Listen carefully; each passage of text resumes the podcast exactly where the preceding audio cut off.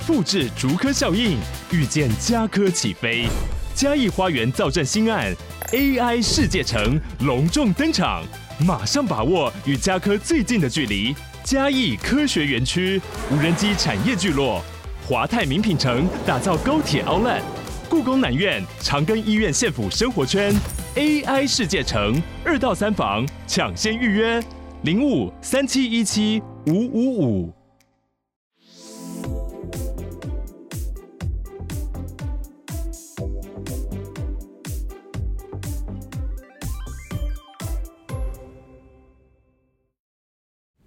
各位大朋友、小朋友，晚安！欢迎来到阿尤叔叔说故事时间。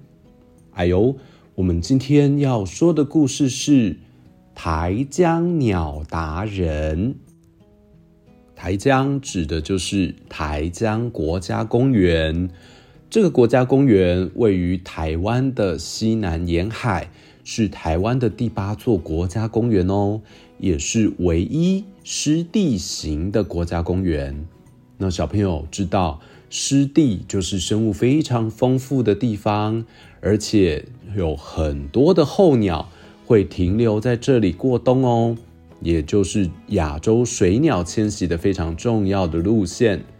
听说啊，在这里台江常常出现的鸟类就有两百五十种以上诶，最常见的保育类动物。就是黑面琵鹭喽，那我们一起来跟着鸟达人来看看这边有什么样的鸟类吧。蟹老板是个料理高手，他的梦想就是开一间餐厅。他说：“我的餐厅使用的食材一定要最新鲜，让客人都赞不绝口。”他听说台江地区拥有丰富的渔产，于是来到这里，想捕捞好多的鱼虾贝类回去料理。嘿呦，嘿呦！蟹老板挥动他的大螯，试着抓鱼，却一直失败。哎呀，这些鱼动作太快啊，根本抓不到啊！蟹老板苦恼地说：“一只苍鹭询问蟹老板：‘你在做什么啊？我看你一直跑来跑去，好像很忙哎。’蟹老板向他说明了来意。苍鹭听了后，建议他说：‘你可以找台江的天才捕捞达人。’”他们每一位都很厉害，不止鱼虾，有的也很擅长捕捞贝类、海藻，一定能帮上你的忙。太棒了，请告诉我他们分别是谁啊？蟹老板开心地说。苍鹭说：“我也不知道他们的名字，不过。”我知道它们的特征，我画下来给你，你可以去找找哦。苍鹭给了蟹老板五个线索，第一个线索是大夹子，第二个线索是筛子，第三个线索是挂钩，第四个线索是弯弯的筷子，第五个线索是长刀。带着苍鹭提供的特征卡片，一起跟着谢老板找寻台江鸟达人们吧。谢老板在盐田旁房舍，看见弯弯的筷子正在水里左右翻找着。不一会儿，弯筷子就夹起一只小虾。他赶快上前一看。原来是反嘴横在用餐。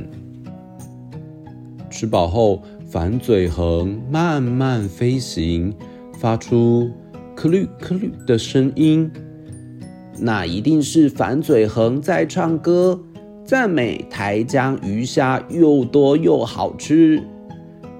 蟹老板拿出特征卡片对照后，兴奋地说：“耶！一号达人找到啦！”诶，在附近沿海湿地有好多鸟儿，一动也不动。他们是在玩一二三木头人吗？哦，我也好想加入哦。突然，大白鹭伸长脖子，迅速地冲入水中，长刀般的嘴巴插起一条鱼往上抛，再吞进肚子里面。原来大白鹭一动也不动，是为了让鱼放松警戒，方便抓鱼呀。真是聪明的二号达人。接着，蟹老板来到鱼温区。哇，这里怎么会有水上芭蕾表演呢？原来是皮嘴鸭把头伸入水里觅食，它们用扁嘴巴吸了一大口水。再甩掉嘴中的泥沙，只留下小螺、小虫或植物的碎屑，就像筛子可以过滤东西一样。哎，蟹老板拿出照片说：“哇，找到三号达人了！”蟹老板来到河口潮间带的红树林。从树叶缝隙中看到远方出现一只大夹子，从水里夹起一条鱼。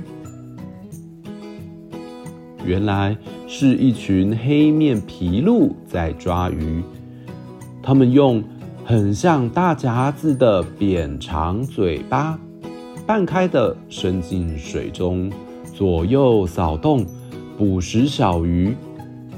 蟹老板看得目瞪口呆，原来四号达人的黑色大夹子这么厉害啊！蟹老板接着来到七股潟湖，他看到有些鸬鹚将翅膀展开，直挺挺地站在科架上。蟹老板问。请问你们在做什么呢？我们刚捕完鱼，正在休息，晒干羽毛。这时候，蟹老板看到一群鸬鹚潜入水中，过不久又浮起来，而且都抓到鱼了。原来五号达人就是潜水高手鸕鶿。尖端勾起，很像挂钩的嘴巴，就是他们抓鱼的最佳工具哦！太棒了，五个天才捕捞达人都找到了。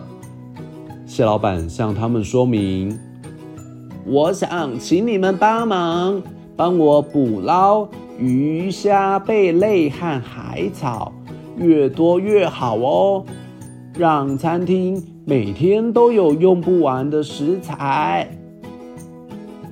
大白鹭摇摇头说：“这我帮不上忙。”黑面琵鹭接着说：“我不能为了让餐厅有用不完的食材，就帮你抓好多鱼虾。”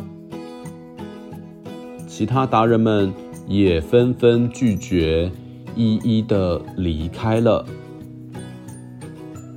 谢老板难过的询问苍鹭：“该如何是好？”苍鹭解释：“如果把鱼虾、贝类还有海草都抓走，以后湿地就没有动植物了呀。”蟹老板恍然大悟，于是他再次拜访达人们。请大家每天抓适当的鱼虾，让餐厅使用就好了，这样才能维持湿地生态的平衡。这次达人们都赞同的点点头，也很乐意帮蟹老板。后来，谢老板的餐厅生意很好，客人都夸赞餐点丰富又美味。谢老板笑着说：“师弟呀，就像是大冰箱，有好多鱼虾，只要不贪心，永远有新鲜的鱼虾。”贝类可以吃的哦，哈哈哈哈！谢老板的梦想终于成真了。好，这个故事就说到这边。小朋友，你有发现到几种台江国家公园的鸟类呢？它们都利用自己身体上很特殊的部位来找寻食物。所以就是捕食的达人哦。